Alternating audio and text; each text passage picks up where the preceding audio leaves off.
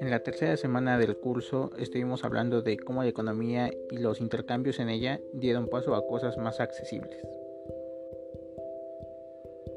Y cómo en una economía cerrada no se intercambiaban bienes o servicios entre países. Se podían mantener ellos mismos, pero negociando tratados hubo muchas cosas más baratas. Hablamos sobre la relación de México y Estados Unidos, sobre los tratados de libre comercio y cómo Donald Trump negoció un beneficio mayor para su país, ya que México se veía muy beneficiado por sobre Estados Unidos en dicho tratado.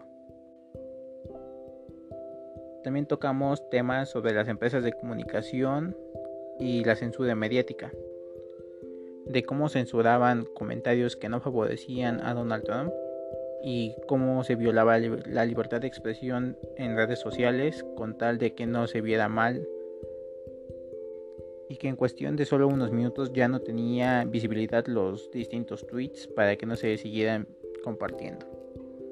También estuvimos hablando del presidente Biden y de cómo podría beneficiar o perjudicar a México los planes que tiene o que propuso para su elección.